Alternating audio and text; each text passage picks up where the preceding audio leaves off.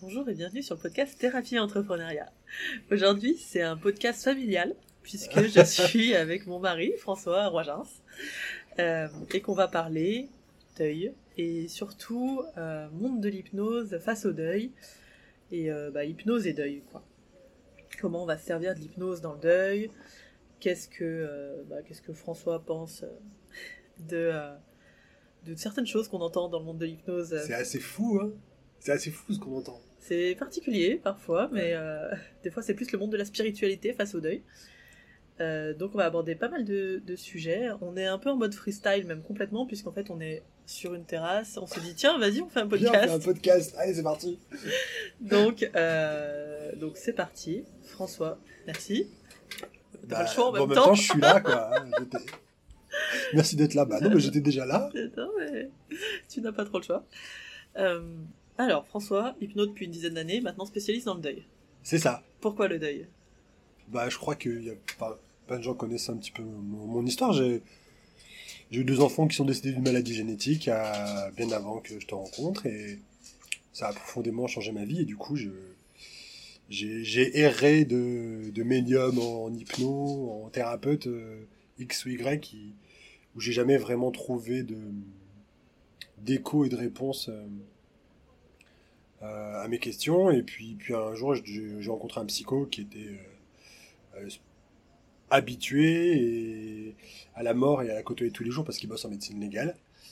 Et euh, ce mec-là vraiment, vraiment, vraiment, euh, m'a vraiment accompagné et, et je me suis dit quand même que souvent, dans l'hypnose ou dans le marché autour de la mort et du deuil, euh, il y a quand même un paquet, un paquet, un paquet de trous du cul.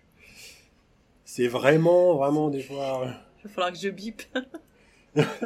Mais non, faut pas biper, moi j'assume mes propos, c'est pas un souci. euh. Alors, tu dis que t'as pas rencontré ce que tu cherchais dans les, dans les thérapeutes, etc. que t'as vu. Tu t'as rencontré quoi à la place? Et toi, tu cherchais quoi? Euh, moi je cherchais quelqu'un qui m'expliquait un petit peu comment ça fonctionne, tout ça, comment, qu'est-ce qui se passe dans un process de deuil, qu'est-ce qui se passe dans un couple, qu'est-ce qui se joue euh, en fonction de si on est un homme, si on est une femme, dans, dans, les circonstances qui étaient euh, les circonstances du décès de Louise et de Lucien. Et j'ai, moi, j'ai que, j'ai trouvé que des gens qui voulaient me, me, faire croire à des choses. euh, on pouvait parler avec eux, euh, ou une forme de culpabilité. S'ils étaient là, qu'est-ce que tu ferais J'étais face à des gens, surtout qui voulaient m'imposer leurs croyances plutôt que d'écouter ma souffrance. Et euh, je me dis, mais c'est quand même, c'est quand même juste hallucinant, quoi. C'est quand même juste hallucinant. Alors moi, ça va, je suis du milieu, donc j'ai pu euh, m'en débarrasser un petit peu, quoi, que je me suis fait avoir, comme tu le sais, moi. Mais euh, on est face à des gens qui sont en grande souffrance, dans grande fragilité, et, et, et on, on répond à la demande de ne pas souffrir. On essaie de répondre à leur demande de ne, pas, de ne plus souffrir. Or, la souffrance, elle fait partie intégrante du deuil, et on peut pas l'éviter. Ça t'est arrivé, toi, ça, de avec des clients, d'imposer tes croyances finalement à un moment, euh, peut-être quand on savait moins sur le deuil, ou, Ouais. ou de ou d'imposer un chemin, ou, ou, un- ou une temporalité aussi. Des fois, on va un peu vite, je trouve, dans le process. Alors, pour le on va un peu vite, c'est souvent la demande du client, et c'est souvent nous, dans le milieu de l'hypnose, on a la réputation d'aller vite. Or, ça crée que des gens déçus, parce que ça va jamais assez vite. Quand on a, on a, le doigt coincé dans, dans la porte, ça fait très très mal. Euh, une minute, c'est très très long. Euh, bah, c'est un peu pareil pour le, deuil. On a envie que ça s'arrête. Or, euh, on peut pas, euh, peut pas euh, stopper cette souffrance-là. On peut, l'apaiser, on peut la calmer, on peut apprendre à dealer avec, mais elle, est nécessaire au cheminement du deuil. Et c'est là où je trouve qu'on se voit qu'on se ment, euh, ou qu'on ment aux gens. Avec nous, vous allez plus souffrir, c'est pas vrai. C'est pas vrai. Euh, ça, c'est pour la temporalité. Pour le. Ah, quand, on- revient à la, temporalité, pardon, c'est euh, qui on est nous, hypno, pour avoir la prétention d'aller plus vite que le rythme naturel d'une cicatrisation. Euh, moi, j'ai beaucoup bossé sur, sur les travaux de Christophe Forêt, et lui, il, il explique ça comme une cicatrisation. Euh, vous avez une fracture tibia péronée, c'est 45 jours. Ben, un deuil, cette rupture de lien d'attachement, elle nécessite du temps. Et euh, on se doit parfois de ne pas répondre à la demande des gens d'accélérer ce processus, parce que accélérer le processus, ça pourrait les mettre face à une forme d'incompétence, parce que se disant ils n'y arriveraient pas eux. Mhm. Ça pourrait aussi, euh, si on rentre dans des jeux un peu de médium et tout ça, les figer dans une, dans une phase du deuil, notamment celle qu'on appelle fuite recherche. Et puis, ça demande voilà, un certain temps, ça peut être un an, deux ans, trois ans, quatre ans, en fonction de, du lien d'attachement, de ce qui s'est passé, de la brutalité des événements. Euh, qui en est nous pour vouloir accélérer un processus qui est naturel? On faisait des deuils bien avant que l'hypnose soit avancée, que la médecine euh, progresse, ou ce que vous voulez. Les gens savent faire. Les gens savent C'est faire. un process naturel. Ouais. Et, euh, et du coup, je, sais, je lisais le bouquin là, de, enfin, j'essaye de lire de, de Weekland là sur la thérapie Mhm. et, et compagnie. Et à un moment, je, je crois que je te l'avais lu, ce passage où il dit que euh, finalement les gens, les, les patients, des fois viennent avec une demande un peu urgente et de façon inconsciente mettent une pression sur le thérapeute Ouais. pour répondre très très vite à cette demande. Et j'ai l'impression que typiquement, alors euh, je comprends que ben, nous on n'a pas donné le rythme et que les clients, patients essayent de donner le rythme, nous mettant en pression, et nous, comme souvent on veut être les bons thérapeutes, les bons aidants, les... et ben on répond aussi à cette demande qui est inconsciente. Bah, des fois, être un bon thérapeute, un bon aidant, c'est euh, dire à l'autre euh, le cadre, c'est ça. Et ça vous dépasse, ça nous dépasse. C'est. euh, Parce que quand la personne, elle vient, elle veut pas aller vite, en fait. Elle veut arrêter de souffrir. C'est. C'est assez paradoxal parce que dans le deuil, les gens, ils vous mettent dans une espèce d'ambivalence où ils veulent arrêter vite de souffrir et en même temps ne pas oublier l'autre. Alors qu'on sait très bien que dans le deuil, il n'est pas question d'oubli, mais il y a cette peur-là qui est récurrente chez les gens qui traversent un deuil. Donc, co- comment on fait? Comment on fait dans tout ça? Eh ben, on doit se référer au cadre. Et le cadre, c'est le process naturel du deuil. Il y a plein de grilles de lecture là-dedans qui sont intéressantes. Hein. Montbourquet, euh, Kubler-Ross, euh, Christophe Forêt. Moi, je pense que ces trois, ces trois grilles de lecture, euh, elles sont intéressantes et elles, euh, elles sont complémentaires. Mais ça reste que des grilles de lecture. Et du coup, comment tu sais que le process naturel, euh, c'est X ou X temps Est-ce que des fois on ralentirait pas du coup les gens parce qu'on veut absolument se référer à... cette- Elle est chiante ma question. hein. Mais parce qu'on veut absolument se référer à cette grille et que bah je sais pas qui a décrété, enfin, je sais pas, il y a une étude scientifique, il y a quelque chose qui fait qu'on a décrété que euh, fuite recherche, qui est la deuxième étape du deuil de forêt, fuite recherche, c'est ça? Hmm. J'ai bien imprimé le son. C'est ça. Euh, ça c'est euh, de 6 mois à un an. Euh, Hmm. Comment on sait ça en fait? C'est à l'observation, c'est au pif, c'est quoi? Euh, je pense que c'est assez empirique. En fait, il y a peut-être des études qui sont menées, menées là-dessus. Euh, moi, en tout cas, de ce que je vois en cabinet et de ce que j'ai vécu, c'est cohérent. C'est cohérent. C'est pour ça que je dis c'est que des grilles de lecture. Mm. C'est que des grilles de, de lecture. Et, euh, et, et pour moi, c'est cohérent. Parce que euh, tous les gens que j'ai accompagnés euh, qui traversaient des deuils, euh, ils ont eu cette période-là où ils avaient besoin de porter les vêtements de l'autre, de regarder les vidéos, de, Mm. C'est euh, cette façon d'essayer d'entretenir du lien à l'extérieur. Ça, c'est fuite recherche. Euh, donc, moi, c'est courant. Il y a sûrement des, des- des études qui existent là-dessus. Mais après, moi, je suis toujours méfiant quand des gens qui disent il y a des études de. C'est où on diffère. Il y a des études de- sur quoi, comment, euh, envoyez-nous l'étude, qu'on la lise. Enfin, voilà. Est-ce qu'il y a des méta-analyses de tout ça? Enfin, voilà, c'est un moment. euh, Oui. C'est facile de dire il y a des études de quoi. Il y a des études qui montrent que si ma, mère, que si ma tante en avait, ce serait mon oncle. Ah bah très classe ça. Toujours merci, très classe, hein. c'est pour moi. C'est pour moi. Alors, euh, ma question, donc c'était euh, bah, sur la temporalité, en gros ce que tu dis c'est s'il y a... Alors déjà nous, ne pas imposer notre temporalité à Ouais. nous et attention aux demandes, du coup c'est moi qui le rajoute, aux demandes urgentes des clients Hmm. qui pourraient faire qu'on va aller accélérer un processus qui n'a pas à être accéléré. Et puis qui peut pas être accéléré. et qui peut pas être accéléré. Et, euh, et donc pour ça, pour toi, se référer au cadre Ouais. D'accompagnement. Toi, ton cadre, il est euh, ben, le mix des trois étapes et plus ta sauce à toi avec l'hypnose, Mm. dont tu parleras après. Euh, et donc, euh, je te demandais, est-ce que toi, ça t'est arrivé d'imposer tes propres croyances à tes clients De Ah. viander un accompagnement du deuil, quoi, en gros? Oh ouais. Les, les- Avant de m'intéresser vraiment au deuil, bah déjà j'en j'en avais peu. Et euh, cette histoire de couper les liens, passer à autre chose, tout ça, c'est un truc euh, vraiment. Tu l'as beaucoup fait? Ouais, j'ai fait de la merde. Ouais, J'avoue, le protocole couper les liens, je le connais par cœur. j'ai fait de la merde. Mais franchement, je suis. Il y a même un moment où je me, je me disais qu'il fallait que j'appelle ces gens et que je les rembourse, quoi, parce que. Euh, parce que c'est juste pas possible, en fait. C'est pas possible. Le, deuil se nourrit de liens et. Et, et, on a. Le deuil, pour moi, c'est vraiment trouver un lien apaisé. Voilà. Il n'y a, a, plus de douleur, il y a toujours du manque, mais il y a un lien apaisé. Quand tu dis il n'y a plus de douleur, il y a plus. Enfin, ça me paraît dingue qu'il n'y ait plus du tout de douleur. En fait, c'est en fait c'est pas plus de douleur. C'est c'est une expression qui existe en qui est chantée dans, dans le fado portugais, j'en ai déjà parlé. C'est une, une, émotion qui s'appelle saudade.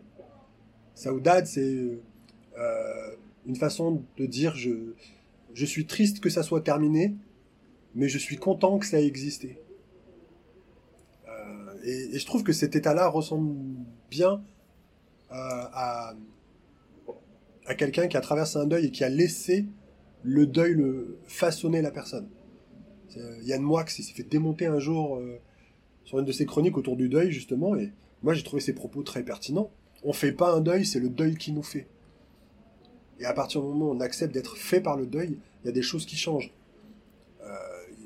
La relation au monde change, on s'impose différemment, on voit les choses différemment, on, est peut-être moins tolérant avec les autres, plus respectueux de soi-même, euh, on s'engage dans des choses dans lesquelles on pensait pas s'engager avant. Euh, c'est vraiment intéressant à vivre comme expérience, même si c'est douloureux. Ça me, fait penser au, euh, tu sais, à ces demandes de, clients qui, viennent en disant j'aimerais que ça redevienne comme avant. J'aimerais redevenir moi comme avant, être aussi joyeux qu'avant, être aussi machin. Et en fait, c'est une demande complètement illusoire. Mais d'autant plus intéressant, je trouve, dans le deuil où tu dis que ben, quoi qu'il arrive, ça va, nous, ça va nous façonner différemment. Mmh c'est illusoire, déjà, quel que soit le sujet. Euh, et puis surtout, c'est pas souhaitable. Dans la plupart des cas, la situation d'avant, même hors deuil, c'est la situation d'avant. Qui a créé le problème. C'est la situation d'avant qui a créé le problème. Donc c'est pas, c'est pas souhaitable. C'est pas souhaitable. C'est surtout pas possible. C'est surtout pas possible.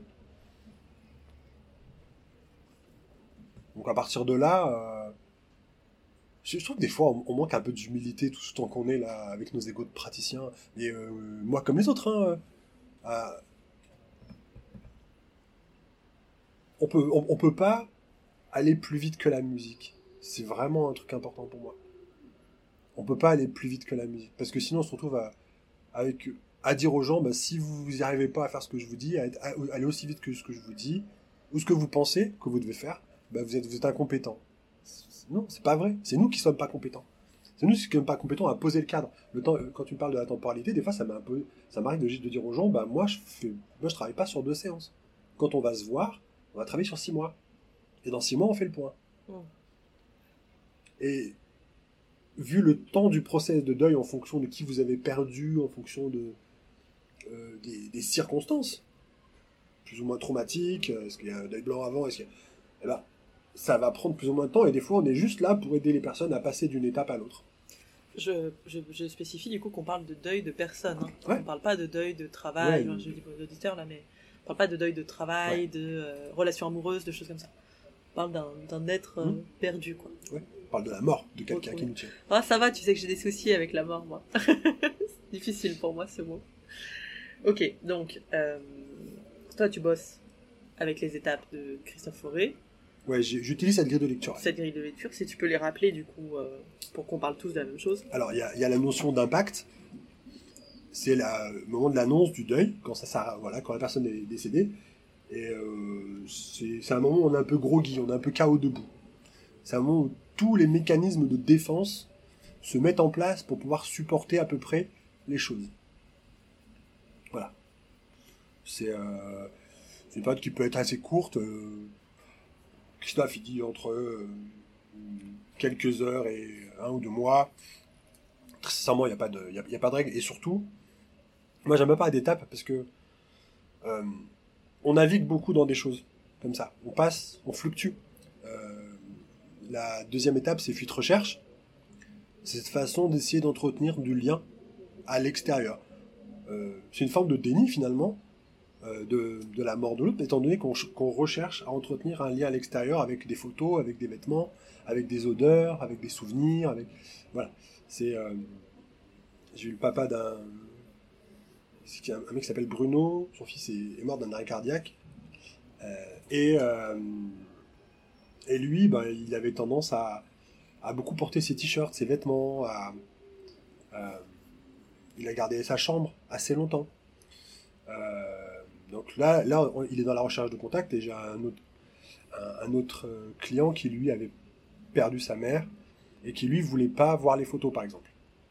Donc ça, c'est l'évitement. Ça, c'est- ça, c'est la fuite. Ça, c'est fuite. Ça c'est la fuite. Euh, fuite recherche, c'est une façon de se dire bon bah finalement on va à la fin on se dit on se sent pas trop mal à la fin de fuite recherche. C'est-à-dire que toi, moi, quand je viens deuil, à la- quand j'arrive à la fin de fuite recherche, qui dure euh, à peu près. euh, Ouais, six mois, non ça, a- y y a- c'est difficile de donner des, des durées, c'est difficile. on met au- un peu. à peu près. Et ben, je me suis dit, là, là, ça va, quoi. Ouais. Je gère plutôt bien. Finalement je m'en sors pas trop mal. Ce qui m'est arrivé avec ma grand-mère. Ouais. Et avec l'avortement, d'ailleurs, aussi. Putain, je m'en sors plutôt bien. C'est ça.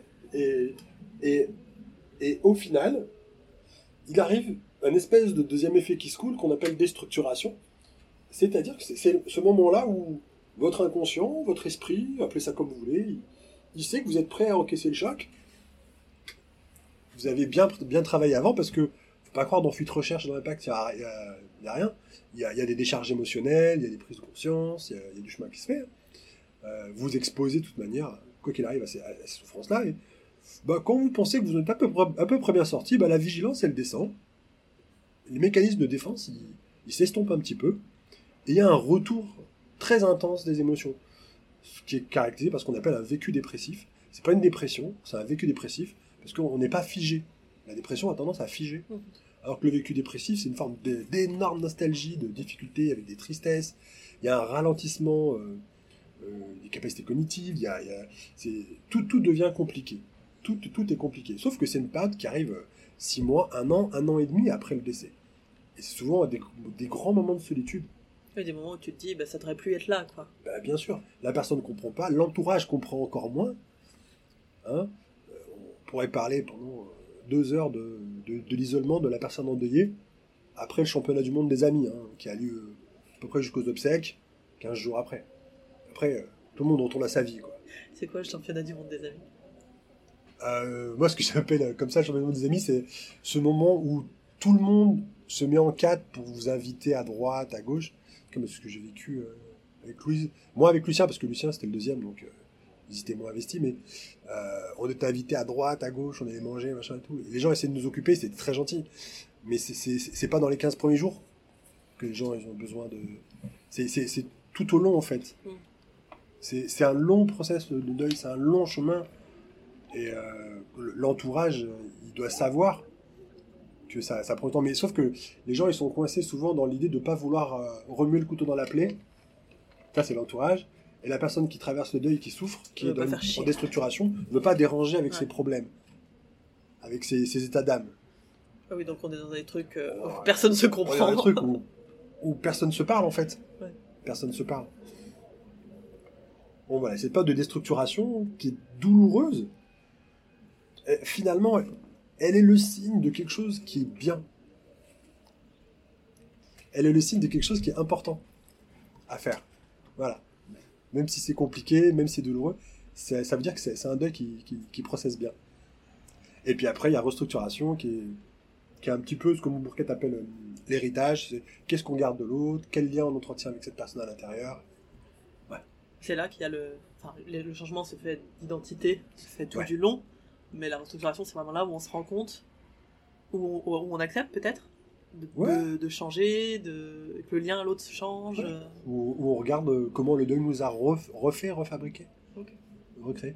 C'est, euh, mais c'est un changement profond dans des, des relations aux, autres, des relations euh, euh, avec, euh, avec ses, ses- ses relations amoureuses, avec ses, ses parents, sa famille, son travail. Enfin, c'est, c'est- c'est- c'est- c'est tout ça qui est, qui est, qui est remis sur l'établi. Ok, donc ça, c'est ta grille de lecture, toi, actuelle du deuil. Ouais. C'est aussi, du coup, ton cadre de travail. Ouais. Comment tu mêles l'hypnose à, à ça? En fait, moi, j'utilise l'hypnose pour favoriser ce que j'appelle les mouvements naturels du deuil. Euh, je pense que très simplement, par exemple, on va prendre fuite recherche, parce que l'exemple est assez simple. Euh, quand on parle de Stéphane, là, qui avait perdu sa, mère, quand il me dit, moi, oh, j'ai rangé les photos, euh, c'est bon, je peux entendre parler. Il y a une émotion qui est là, elle, est palpable, elle est visible. en plus, c'est une des séances qui est analysée. Ah, dans l'information? Ouais. Et je dis, euh, ok, qu'est-ce qui se passe pour vous si jamais vous voyez ces photos? Et là, l'émotion, elle monte. Et on voit bien qu'il y a, une, il y a, cette douleur qui est là, mais lui, il l'évite. Et du coup, moi, mon travail à ce moment-là, c'est de petit à petit l'exposer. Et lui dire, ok, là, vous voyez, vous, vous êtes dans la fuite de quelque chose, c'est normal, mais l'émotion, elle est là. Plus on va l'exposer, plus on va travailler, plus on va accepter cette émotion-là, plus elle, va, plus elle va être facile à vivre après dans des structurations. Ok, donc si tu mets de la psychopédagogie, on pourrait dire de l'explication de ce qui va se passer, hmm. de ce qui se passe. Ouais. Et donc l'hypnose, là-dedans, c'est pour, euh, bah, par exemple, euh, concrètement, trans. Euh, concrètement, trans, la personne souffre beaucoup, elle est, elle est complètement impactée. Bam, on va utiliser autre chose pour apaiser à travers la transe peut être cadrage, ça peut être des sous-modalités. La safe place, la safe place. Non. Pas la safe place, pas la non. safe place. Non, je suis pas de safe place. Je suis désolé pour les adeptes de la safe place. Non, mais ça pourrait. Ça, ça, oui, pourrait. Ça pourrait. C'est un ancrage de, de positif en place. Qui ouais, ça, ça pourrait. Je suis, je suis pas. Je, je, suis, je, je, suis pas fan des safe places. Mais il y a des gens qui le font certainement beaucoup mieux que moi. Euh, c'est juste un outil avec lequel je j'accroche pas. Donc, quand quelqu'un a une grosse émotion, toi, t'essayes de la calmer. Ouais, c'est de la traverser. Ok. C'est de la traverser.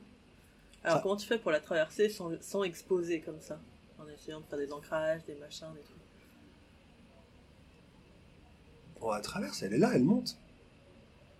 Et, puis et, puis elle roule. Et puis des fois, il y a besoin de de pas la traverser. et c'est là où on doit, nous, être à l'écoute de ce qui se passe. J'avais pas compris. Ok. Parce que. Il y a des fois où tu la traverses, et, des fois où tu dissocies. Et il y a des fois où on dissocie. Quand c'est trop intense, on dissocie. C'est quoi trop intense? Tu me dis quand on a marche, je Non, mais. c'est quand la personne, elle vous dit je peux pas. Ok. C'est quand il y a un je peux pas. C'est quand il y a un. Ah oui, donc. Euh, parce qu'il y, a pas, il y a plein de gens qui sont pas capables de nous envoyer péter un peu. Ah ouais Tu sais, sur. Et puis. Puis il y a aussi pas mal de praticiens qui n'arrivent pas à créer ce cas de sécure pour qu'on nous envoie péter. Et. Euh, donc même si on voit, si tu captes un truc dans le non-verbal qui, euh, qui est du retrait, qui est du... Qui est de la saturation. De la saturation. Je respecte. Du... Ok. Je respecte. Et donc à ce moment-là, tu fais de l'évitement, comment, tu, comment ça se passe? On joue avec fuite à ce moment-là. Et concrètement, hypnotiquement parlant, tu, tu fais quoi dans la séance? Ça, Alors, ça peut être, mais ça peut être euh, un souvenir agréable, ça peut être euh, parler de toute autre chose. C'est-à-dire qu'il faut arrêter de prendre l'hypnose pour l'outil magique dans l'accompagnement du deuil. C'est-à-dire que moi, j'ai, on a fait une recherche comme ça dans, dans, dans hypnose, tu sais, dans le groupe hypnose, sur euh, ouais, euh, j'ai une cliente qui cherche quelqu'un pour travailler en hypnose sur un sur un deuil, si possible une psy en visuel, en visio, en, en présentiel, et on me répond oui, alors moi je fais de l'hypnose machin, euh, c'est super, tu vas voir. Euh. Non, on s'en bat les couilles, c'est pas la demande du client. C'est pas la demande de la personne. Elle voulait quelqu'un en présentiel, qui soit si possible psychiatre. Et, et non, l'hypnose n'est pas magique dans l'accompagnement du deuil. Je suis désolé de le dire. L'hypnose n'est pas magique dans l'accompagnement du deuil. C'est un, un, super outil, parce qu'elle peut créer du lien, elle peut entretenir du lien. Ça peut être super, par exemple, en imagination, de retrouver l'autre, d'échanger, de discuter, de, ça peut par, être... par exemple le pardon le protocole du pardon ouais.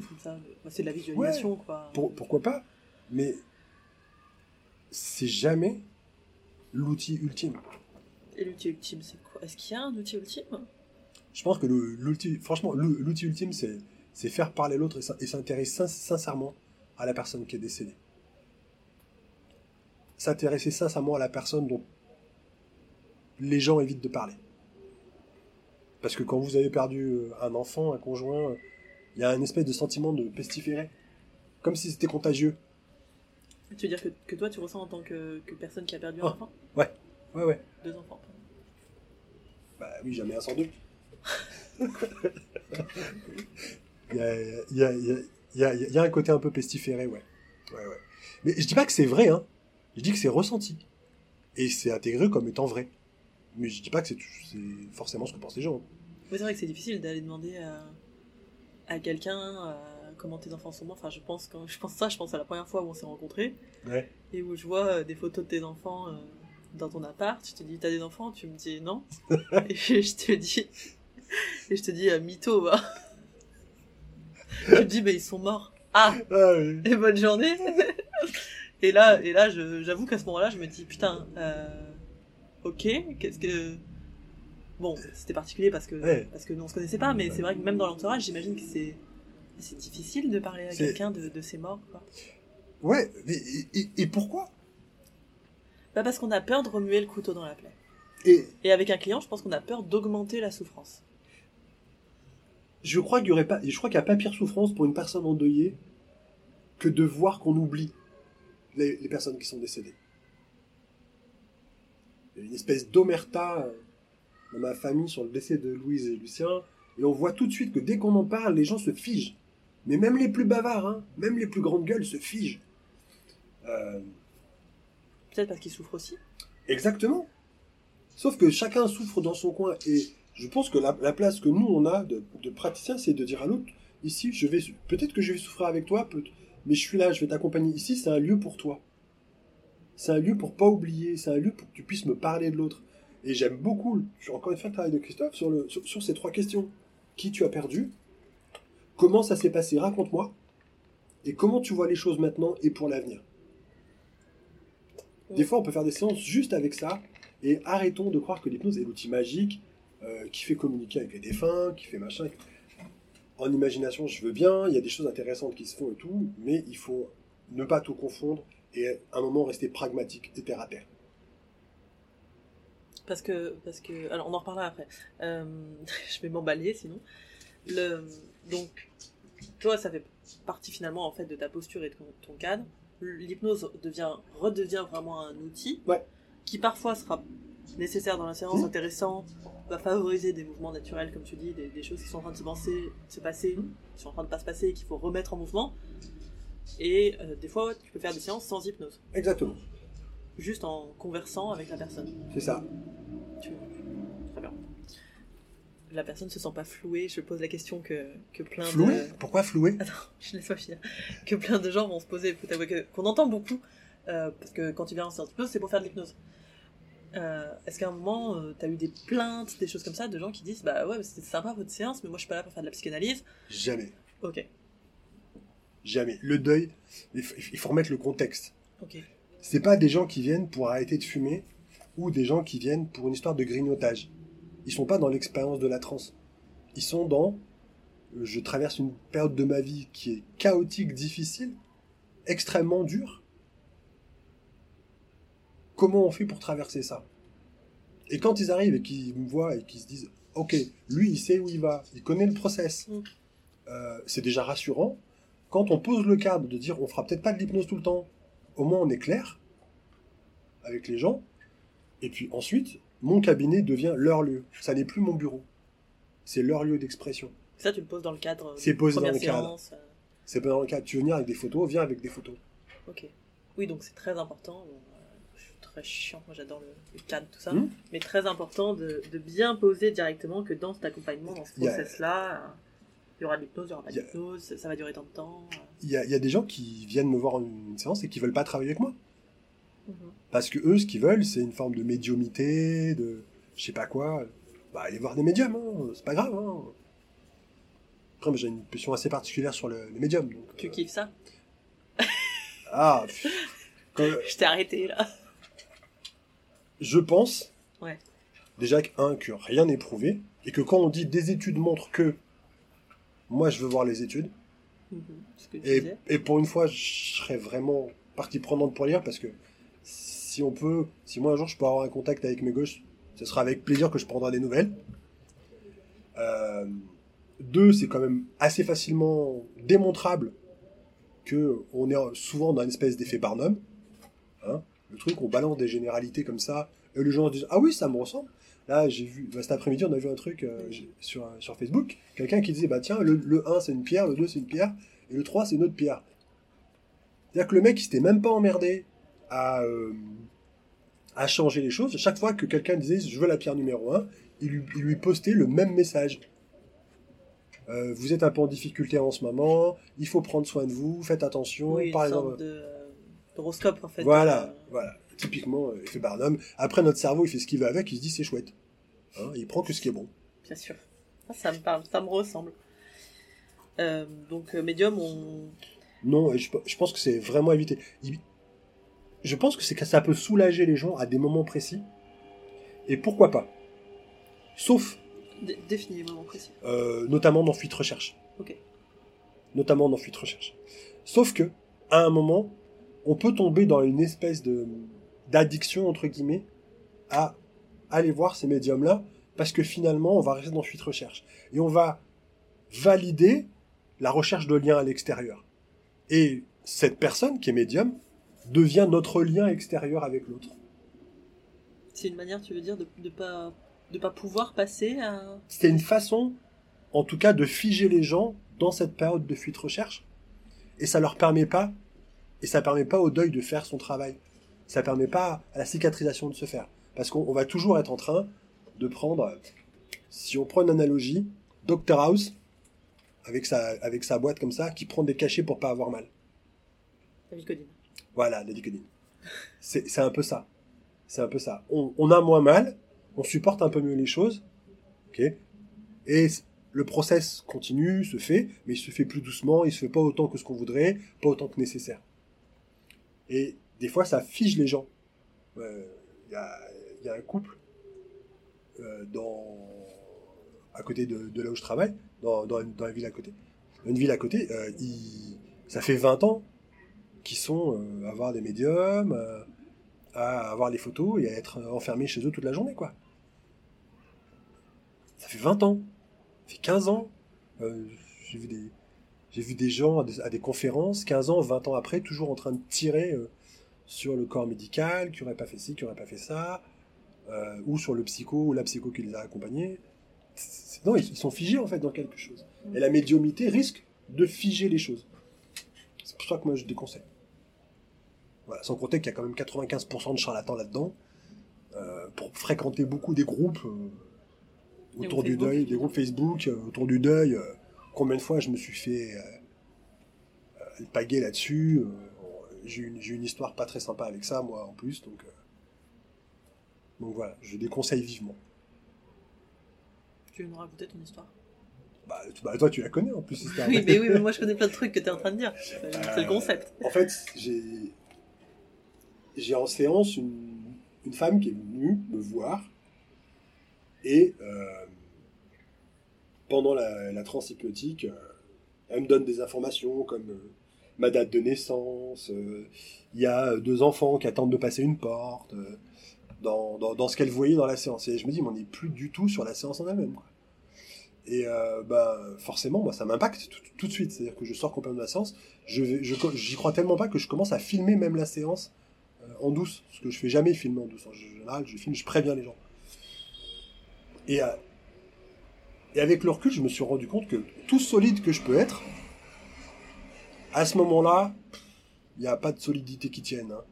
Quand on vous vend qu'on peut avoir un contact avec les gens qu'on aime et que ces, ces gens morts, il n'y a pas de solidité qui tienne. On fait un chèque. Euh, du coup, la séance se termine. euh, moi, je, je- je- j'encaisse le chèque euh, et, et je t'appelle. On en discute et tu me dis, mais qu'est-ce qui n'est pas vérifiable sur Internet? Et je- là, vraiment, tout était vérifiable sur Internet, à mon grand désespoir. Désolée. Mais c'était tellement vrai. Mais ce qui est, à la limite, ça- si ça s'était arrêté là, pourquoi pas? Mais il y a eu aussi tout ce moment-là où il y a eu tout un groupe de personnes qui sont venues les unes après les autres au bureau me parler de ça. Les potes. Les potes. Les potes de la fameuse. Les potes de, de, me sont venus me, me- me parler de ça. J'avais l'impression d'être dans un recrutement de secte, quoi. Euh, C'est-à-dire qu'à la fin, on, moi, je parlais de contact avec mes enfants, et elle, elle me parlait de flammes jumelles. C'était plus du tout le même sujet, mais moi, je n'écoutais pas le truc de flammes jumelles, je m'en battais les couilles. Moi, ce qui m'intéressait, c'est le contact avec mes enfants. Jusqu'au moment où il a, on, on, s'est mis autour on a discuté, on a mis un stop à ça. Et c'est là où on voit que l'entourage est essentiel.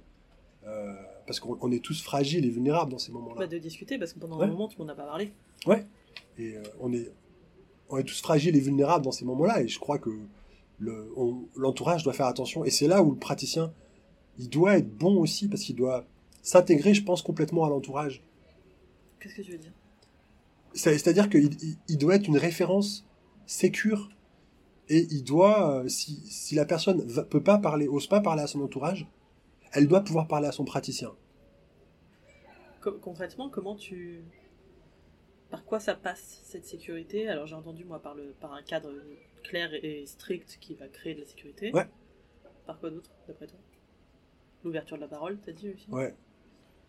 Par la connaissance du processus, qui est bien plus subtil que ce qu'on l'explique là, on généralise. Euh, et puis ça passe par le fait d'accepter que l'autre est en souffrance et, le, et, surtout normaliser les choses. Tout ce que tu vis est normal. Ah, j'ai l'impression, ça fait un an, je pense avoir bien géré les choses, je comprends pas pourquoi, je repars en arrière, là je souffre, je pense qu'à mon mari, blablabla, blablabla. C'est normal. C'est normal. Et sortir de cette néo-spiritualité New Age là, euh, qui finalement, euh, à mon sens, apporte pas grand chose. Parce que dans, dans Medium, tu mets aussi contact avec les défunts? Euh, parce que pour l'instant, on entend beaucoup mal. L'hypnose, deuil, contact avec les défunts. Ouais, on en parle beaucoup. Euh, moi, encore une fois, j'ai jamais vu de, de, trucs hyper concluants. Il y a, des gens très, plutôt très bien placés qui en parlent. Euh, moi, les trucs contact avec les défunts, c'est vraiment un truc hypnose. C'est-à-dire qu'il n'y a, a aucun présupposé qu'un défunt peut être là en train de parler avec nous. Voilà. C'est-à-dire, c'est vraiment à travers une transe hypnotique que ça se fait. Il n'y a pas de tu vas parler avec la personne ou tu vas parler à travers moi avec la personne qui est morte. Voilà. Mais euh, moi, le truc contact défunt, euh, ouais, pourquoi pas le. Je, ne sais même pas si ça, sert vraiment à l'hypnose en fait. Si on parle de quelque chose de plus global, je trouve même que ça dessert l'hypnose. Parce que ça, nous met dans la même case que les médiums et autres vendeurs de rêves. Hmm. Et euh, je suis pas sûr que ça soit vraiment bon pour l'hypnose. Et pour les hypnos, du coup, en général. Ah ouais, pour les hypnos en général, bien entendu. Je pense qu'on doit se démarquer à un moment, on doit amener une, une forme de, ouais, de pragmatisme, de, de méthode, voilà, dans laquelle la, de cadre dans laquelle la personne elle va pouvoir euh, parler, évacuer, traverser. Euh, mais le contact défunt en lui-même, moi, faut, faut, faut, me le prouver. Après, on a eu des trucs rigolos qui sont arrivés, mais. Euh, oui, après, ça peut peut-être servir de. Euh, ah, tu sais, de surface projective, finalement, en fait. Pour, euh, voir ce qu'il y a comme émotionnel, que de choses comme ça, et pas en faire une vérité. Exactement, c'est pas une vérité. Comme une, c'est pas une vérité. Comme, comme une façon d'en parler, finalement. Après, c'est vrai que vendre contact avec les défunts, bah, dans l'esprit de tout le monde, ça va être euh, je vais pouvoir leur parler, quoi. Faut les faire pique. Pardon? Faut les faire pique. non, c'est. Non, je. Moi, je sais pas. Après, voilà, moi, les gens qui viennent me voir euh, pour une forme d'accompagnement sur le deuil, ils savent à quoi s'attendre. Hmm. Donc, euh... sinon, ils, bah, ils viennent pas me voir. C'est pas grave, hein. C'est pas grave, hein. Tant qu'ils trouvent. De quoi traverser ça et aller mieux, c'est ok quoi. Je sais pas. Euh. Hmm. Mais bon, moi, je... par expérience maintenant, il y a quand même beaucoup de gens qui sont figés là-dedans dans des deuils. Et, et, et, en plus, ça nourrit le portefeuille de la personne qui est en train de vendre ta. Hmm. Donc pourquoi elle. Euh, pourquoi elle arrêterait? Pourquoi elle arrêterait? Pourquoi elle arrêterait? Moi, quand j'entends qu'il y a des médiums, ils ont deux ans de délai pour un rendez-vous. T'as les boules Mais déjà, j'ai les boules, déjà, je suis jaloux de ouf. Et, surtout, moi, je me dis qu'en deux ans, il peut s'en passer beaucoup de temps de choses sans que la personne ait, sans que le médium ait fait quoi que ce soit. Mais euh, bon, voilà. Mais après, moi, je suis, euh, je suis pas fermé à ça. Hein. Je suis pas fermé à ça. Je dis juste, je pense qu'il y a des gens qui sont qui ont certainement des qualités pour ça, euh, mais je pense que dans le lot de gens qui se vendent, il y a un paquet de charlatans. C'est quoi pour toi les, euh, les écueils dans l'accompagnement du deuil qu'il faudrait peut-être mieux éviter Bah déjà vouloir aller trop vite, Ouais, ça on en a parlé. ça c'est euh, ça c'est le premier truc. De penser que nous on peut avoir euh, une vraie influence là-dessus. Je pense qu'on peut faciliter les choses, on peut aider à assainir les, les situations, mais ça nous met beaucoup face à notre propre impuissance, le deuil. L'accompagnement du deuil en tout cas. En tant que praticien Ouais. Et ça crée quoi du coup euh, que... Euh, ça peut créer des comportements du style euh, oh ben l'autre elle a pas env- elle a pas vraiment envie de bouger là elle fait que se plaindre à souffrir et tout ça Ah, ok. tu vois?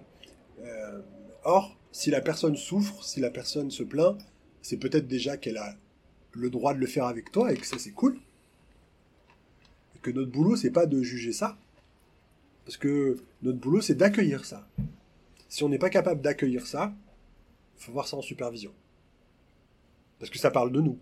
Ça parle pas de la, de, la personne qui vient nous voir. La personne qui vient nous voir, elle nous fait, elle un cadeau. Elle nous dit Je suis en souffrance, j'ai ci, j'ai ça, ça va pas. Et, et, et ça fait partie du chemin. Voilà. Sauf que quand ça dure, ça dure, ça dure. Des fois, on se retrouve comme ça à se dire euh, Ah, fais chier, elle avance pas. Fait que se plaint, ah, victime, néné, faut sortir de ça. C'est pas ça. C'est Christophe Forêt qui m'avait recadré là-dessus une fois, pendant un podcast. Il avait tellement raison. Ça parle de nous, ça parle pas de l'autre. Et de nous, de notre impuissance à l'aider Ouais. Ou de... Parce que des fois, les choses, elles se font malgré nous. Et on n'est pas... euh, On, on peut pas être dans toutes les séances, tout le temps, moteur pour que l'autre avance. De... Bug. Bug. non, mais C'est- enfin, on sert à rien. On sert putain à rien. Euh, J'ai du mal à te rejoindre là-dessus parce que je pense que rien que le fait d'avoir ouvert un espace ou d'avoir euh, ouvert une parole ou est déjà utile. Alors c'est vrai que c'est la personne qui a fait le pas quoi qu'il arrive, mais Mmh. euh, Mais, mais je suis d'accord avec toi là-dessus. Mais des fois, on, on peut faciliter, mais Mm. il y, a- y y des fois où on va servir à rien, et puis il y a des fois où on va passer à côté. Il y a des fois avec toute la bonne volonté, on, on passe à côté. D'ailleurs, plus on a de bonne volonté, plus on passe à côté. comment se fait-ce Comment se fait Bah parce qu'on se met la pression pour bien faire. Et du coup, on a envie que l'autre aille mieux, alors que l'autre, euh, il doit être dans son rythme à lui, pas dans le rythme qui flatterait notre ego. Oui, puis t'es focus sur toi. Ouais, ouais. Dans ta tête, t'es en mode euh, putain, qu'est-ce que je vais faire là? Oh là là, euh, si je pars pas en transe, quel protocole je vais mettre, quel machin. Voilà, tout ça au début. mais bien sûr, mais bien sûr. Est-ce que tu vois d'autres écueils à éviter? Donc tu m'as dit la temporalité, le, le- essayer de, de fuir notre impuissance. Donc vraiment, euh, quand on se sent impuissant, peut-être aller en supervision. Accepter. Accepter, en parler. Aller en supervision, ouais. En parler avec le client directement. Que... Parce que moi ça m'arrive ça des fois de dire euh, bah là je sais pas, ça c'est aussi un truc que j'avais piqué euh, dans Mhm. un bouquin, juste bah, le même, sur The Weekland, donc qui dit... euh, qui dit bah quand il est pressé bah là là je sais pas du tout je vais prendre le temps de Alors moi, je dis pas, je sais pas, je dis, je vais prendre le temps d'y réfléchir. Euh, Dire je sais pas, à ton avis, ça serait préjudiciable? J'ai l'impression. Pas forcément, je je dis pas que j'ai raison Ouais, sur le ouais. truc, c'est, euh, j'ai l'impression. Peut-être qu'on perdrait en, en crédibilité? Alors, ça, je m'en tamponne. Oh, C'est important d'être crédible quand même. en- Ouais, mais ouais, bof. Bah, moi, moi- moi, Alors, moi, peut-être je- pas, non, mais je veux dire pas pour nous, j'insiste. pas pour nous, mais euh, pour que le client nous croit crédible. Je veux dire, moi je suis cliente et mon praticien, alors c'est particulier parce que je suis dedans, mais même au début, mon praticien, je le sens pas euh, crédible, j'arrête tout. Ouais, moi, c'est pas une sorte de, de crédibilité, c'est plus euh, la sécurité. Que la personne Ah. qui vienne, qui vient en séance se sente parfaitement en sécurité. D'accord, donc attends, c'est marrant parce que moi, j'imagine que dire je sais pas augmente la sécurité parce qu'en face, t'as un humain et t'as pas un tout puissant et en plus, ça remet euh, les choses à leur place. En même temps, la nuance entre Oui, j'y réfléchis et je sais et pas. je sais pas, Mais écoute, j'aime bien me prendre la tête sur des Ouais, conneries. c'est vrai, c'est vrai, c'est vrai, c'est vrai. On y est. Bien réfléchir à ce chose-là. Euh, ok, donc l'impuissance. Autre chose en, en écueil euh, sur le deuil. euh. Alors moi, un autre que j'ai entendu, c'est euh, ne, ne pas savoir ce qu'on fait, dans le sens où j'ai pas de grille de lecture. Euh, J'y vais un peu au pifomètre. euh. Euh, ouais, enfin, c'était- un des écueils qu'on peut avoir, c'était cette espèce d'effet de Denis Kruger, tu vois. Ah oui. Parce que t'as lu un truc, tu dis Ah, trop bien, je gère. Franchement, ça demande, ça demande du boulot. Euh, et, euh, et, et un écueil, mais là, plus pour le praticien, faire preuve d'humilité. Faire preuve d'humilité parce que les gens, quand ils viennent et qu'ils déballent les choses, ça impacte. Ça, a un impact sur, sur le praticien. Pourquoi? Parce que ça nous met, nous, face à notre propre mort, à nos propres angoisses. Les gens qui ont, qui ont des, des décès chez eux, euh, de proches, il y, a, il y a souvent des phénomènes d'angoisse qui se mettent en place. Hein il y a trois grandes émotions, tristesse, colère, culpabilité, et il y a des angoisses qui peuvent naître, et euh, ça, a, ça peut rejaillir aussi sur le, sur le prat. Et Euh, puis même sans. Enfin, ça, du coup, je passe de transfert contre transfert là beaucoup, mais même sans ça, euh, si on prend la grille psychanalytique de lecture, mais même, même sans ça, le, tu vois, moi j'accompagne pas les deuils, je me demande pas pourquoi, mais ça met face à une angoisse qu'on a tous, c'est l'angoisse de mort et Ouais. du vide. Alors certains ont traversé euh, et qui sont apaisés face à ça, mais beaucoup de gens n'ont pas fait ce travail dessus, moi la première. Et qui fait que je suis incapable d'accompagner un deuil, je suis complètement figée en fait face Mhm. à l'émotion de l'autre euh, et euh, face à ma propre angoisse. Qu'est-ce qu'on fait en ce moment-là? On- Ah, supervision ou se former. Se former. Pourquoi se former, ce serait aidant? Parce que le cadre, le cadre, la structure, c'est ce qui permet justement de mieux vivre ça. Tu penses que ça permet de, Ah de ouais. toi sortir de ton Ah angoisse ouais. à toi? Ouais, T'entends le scepticisme dans ma voix Ah ouais, ouais, ouais, ouais. C'est-à-dire qu'en fait, moi je suis tout le temps en train de me dire où est-ce qu'elle en est la personne, comment on va préparer la suite, qu'est-ce qui se passe? Euh, voilà. Sais, tu sais, IUP, tu vois, identifier, utiliser le mouvement du deuil, préparer la suite. Moi je suis tout le temps là-dedans. Alors je reprends, donc c'est identifier la période de où De la personne ouais. en est, utiliser Utiliser. les mouvements de cette période pour préparer la période d'après. C'est ça. Et, et du coup, moi, ça me permet d'être dans une réflexion. Voilà. Et puis, des fois, je suis touché. Hein. Moi, le monsieur qui m'a dit euh, Ah, Mon fils, il, il s'est jeté du troisième étage, j'étais là, euh, j'ai pas pu le retenir. euh, J'imagine une demi-seconde ce, que, ce, mec- ce que ce mec-là a dû vivre. Euh, et ben, j'ai été touché, quoi. Après, c'est pas grave hein, d'être touché par ce qui se passe pour les gens. hein, c'est- humain. C'est humain. Mais le, le cadre, il est vraiment bien pour ça, parce que quand on a un cadre précis, quand on sait où on va, euh, c'est sécurisant pour vous, c'est sécurisant pour euh, vos clients. Ou vos patients, en fonction de comment vous les appelez. Mais euh, ça me semble juste essentiel, moi. Mais bon. Ok. C'est intéressant, je trouve, cette notion de qu'est-ce que. euh, Tu sais, on en avait parlé avec Stéphanie Ayou aussi quand on l'avait vue à Toulouse. Ouais. Euh, où dans sa formation, elle, sur le deuil périnatal, elle, elle, euh, étudie qu'est-ce que ça vient vous faire vivre chez vous, Mm. en tant que praticien, de travailler là-dessus. C'est vrai qu'on le voit peu finalement en- dans les formations, on voit peu, bah tiens, euh, si tu te formes en TCA, si tu te, ou dans les addictions, ou dans je Mhm. sais pas quoi, tu vois, mais eh ben, qu'est-ce que toi tu vas potentiellement vivre dans cet accompagnement qui va faire que tu vas, euh, tu vas, tu vas ou mal le vivre, ou bien le vivre, ou planter l'accompagnement. ou- Et du coup, l'impuissance et le rapport à la mort, son propre rapport personnel à la mort et à l'angoisse, ou à ses propres deuils, d'ailleurs. Ouais. Vu qu'on en fait tous, pour le coup. Y, on y est tous confrontés un jour ou l'autre. hein. Oui, oui, mais c'est vrai que autant t'accompagnes, bah, par exemple, les, les personnes toutes maigres, C'est anorexiques. T'accompagnes... Bravo Anna. T'accompagnes l'anorexie, t'as pas forcément été anorexique. Ouais. Enfin, c'est pas, tu vois. Euh, autant le deuil, euh, ils passent tous, quoi. C'est euh, c'est inévitable. Ok. Donc, se former, se faire superviser. On notifie que tu as une formation qui Oui. sera bientôt en promo, ou qui a déjà été en promo, suivant quand est-ce que je, Suivant quand est-ce que tu le postes, c'est ça ce, ce, ce podcast. Euh, Est-ce que tu as d'autres choses à rajouter sur le deuil? Euh, non, je pense qu'on a à peu près fait le tour de, On a fait un tour large. de, de ce qui. On fera des... euh, de- on, fera des choses plus précises Ouais. peut-être plus tard.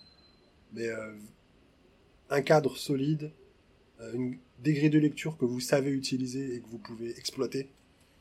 Euh, parce que moi je trouve que ces grilles de lecture elles sont toutes justes finalement. Avant, avant j'avais tendance à envoyer un peu du lourd sur Kubler-Ross en disant bah elle vient du palliatif, euh, ça n'a rien à voir. Euh, non, non, sa grille de lecture elle est intéressante. C'est pareil, on parle très très peu de Jean Montbourquette. Euh, Montbourquette il a fait un super travail quand il parle de l'échange des pardons. euh, c'est un moment qui peut être super fort et super riche quand on quand c'est nécessaire pendant une séance d'hypnose, quand on est en restructuration, quand on parle de l'héritage chez Montbourquette. Euh, Qu'est-ce que j'ai hérité de cette personne? Qu'elle ait 5 semaines ou qu'elle ait 95 ans, 96 ans, tu vois Finalement, ces, ces étapes, elles pourraient s'intégrer dans une grille de lecture plus large, on va Bien dire, sûr. les quatre étapes de forêt. Et dans restructuration, on pourrait mettre héritage, euh, Ouais, l'échange des pardons. C'est- euh, Exactement ce que je fais. Ah, pardon. C'est exactement ce que je fais. Euh, Et voilà, à partir du moment où on a un cadre, on sait où on va et que on est ok avec la souffrance de l'autre, parce que euh, même si ça nous rappelle la nôtre un peu, eh ben, on a créé un espace pour l'autre et on et, et euh, cet espace, il est sécure. Dites-vous bien que quand vous créez des espaces comme ça, c'est peut-être le seul endroit où cette personne, elle peut s'autoriser ça. Au travail, elle va devoir bosser. Euh, à la maison, c'est compliqué de parler. Quand vous créez un espace comme ça, c'est un super cadeau que vous faites à vos clients. On finira là-dessus. Merci. Yes, I. Pour retrouver donc toutes les infos, ben, pour contacter François Messenger. Messenger, c'est bien. Messenger, ok. Je mettrai tout dans la description comme d'habitude. Et euh, pour les promos qui arrivent sur les formations, notamment celle du deuil à partir de mardi 20, euh, 22, 23, 24, 25. Ce sera 25 mardi. 25, ouais. À partir de mardi 25, c'est euh, via l'inscription dans la newsletter, puisque ce sera tout via la newsletter, que je mets juste en dessous. Et puis, euh, bonne soirée à tout le monde. Salut